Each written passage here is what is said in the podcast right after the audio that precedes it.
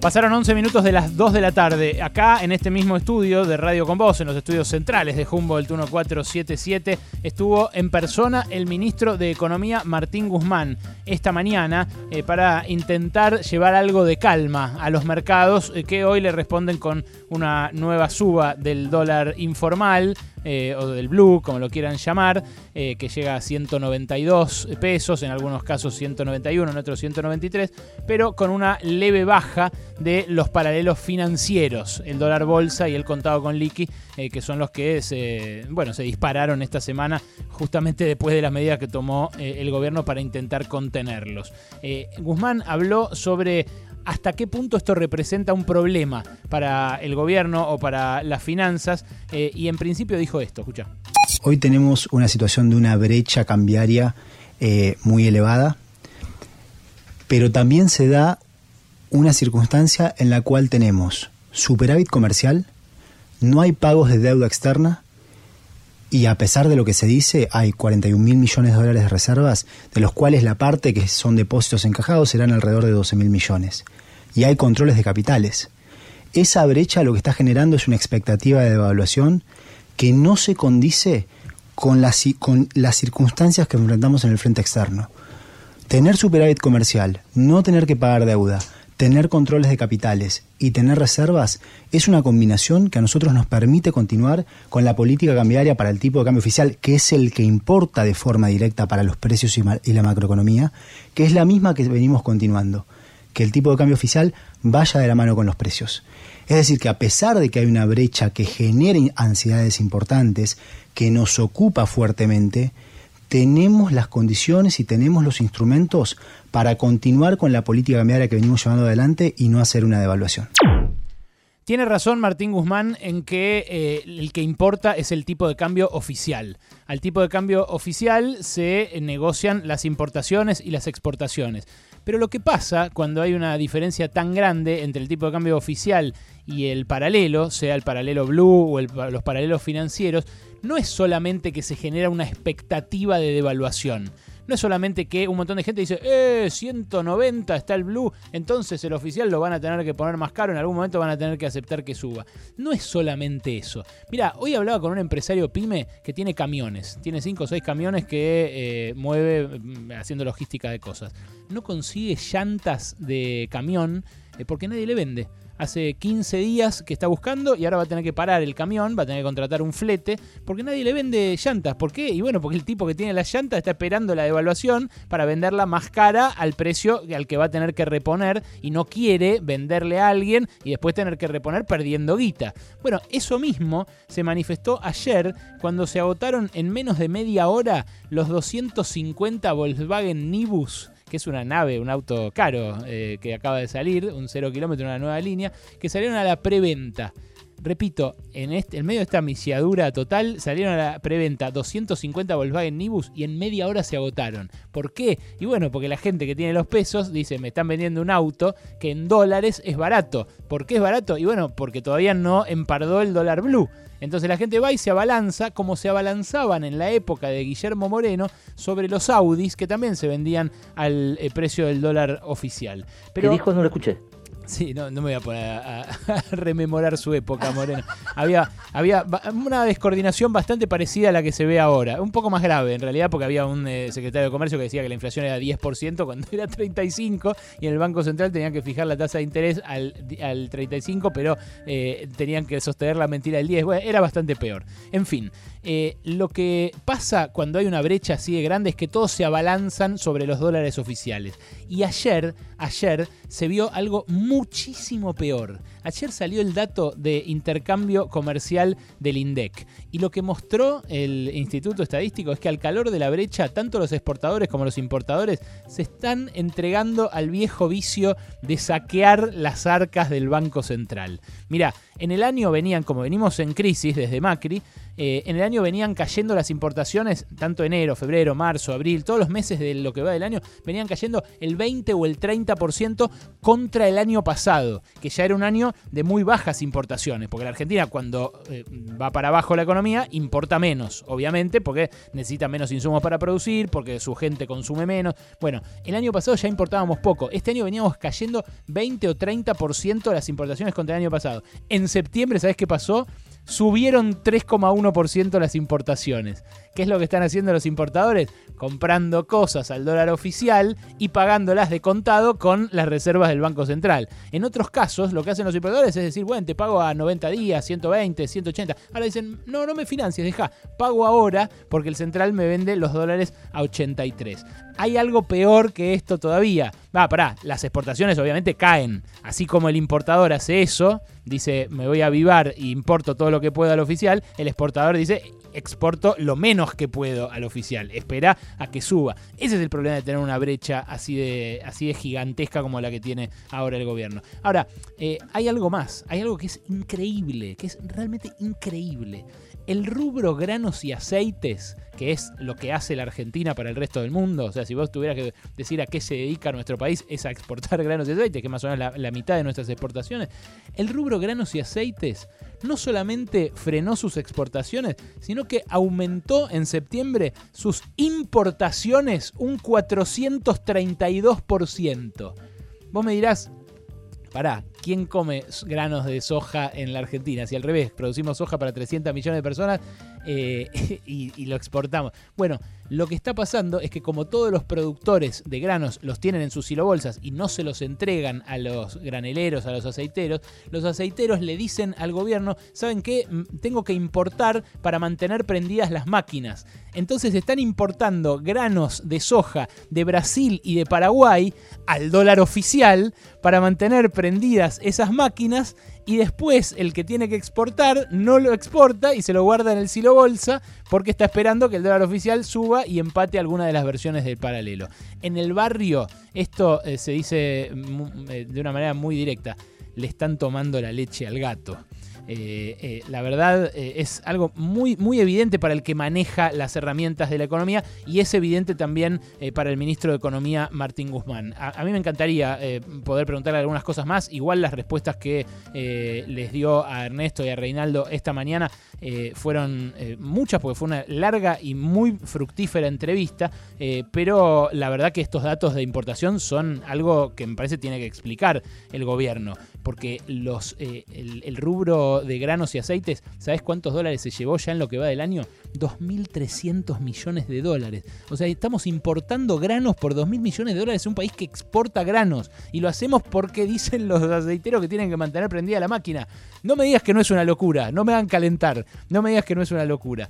Eh, bueno, el ministro de Economía también eh, habló de eh, el dólar y su relación eh, con el gasto. Eh, esto dijo en este otro tramo, escucha. Y en un contexto en el que no teníamos acceso al crédito, porque se había perdido en los años anteriores, hubo que recurrir a la emisión monetaria. Eso es un desequilibrio que buscamos ir resolviendo, pero estamos haciendo lo que consideramos lo mejor en estas circunstancias. No es que hay algo mejor. No emitir implica no poder financiar gastos que son esenciales para cuidar el trabajo, para cuidar a la producción, para cuidar a la gente. ¿sí?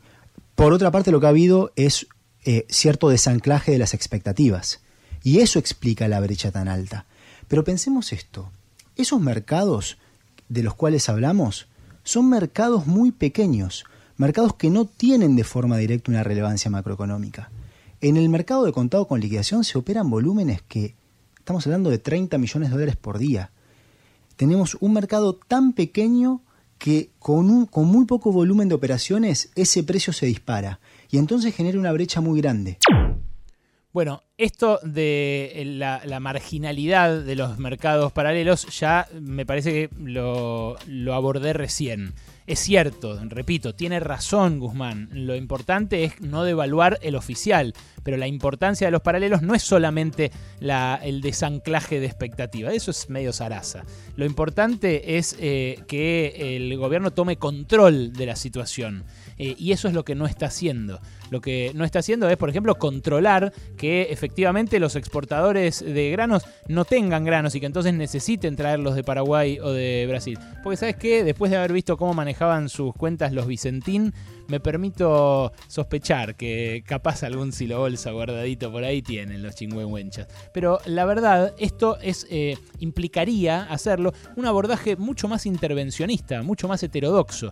Y lo que parece estar eh, abordando ahora Martín Guzmán es otra senda, una senda un poquito más ortodoxa y por eso habla tanto de las expectativas que se generan. Eh, dice también el ministro, no, no se puede hacer otra, estamos haciendo lo mejor que podemos dentro de este contexto. Es cierto, este contexto es chotísimo. Es un contexto chotísimo por lo que dejó Macri, es un contexto chotísimo por lo que generó la pandemia también. Ahora, esto es lo que se puede hacer hoy. Lo que se podría haber hecho en diciembre es otra cosa. Y eso también lo tiene que explicar Alberto Fernández y también lo tiene que explicar Martín Guzmán. Se podía haber evitado gastar 5 mil millones de dólares en deuda mientras negociábamos con los acreedores privados? Sí, se podía haber evitado. ¿Se hubieran enojado los acreedores privados? Sí, se habrían enojado seguramente.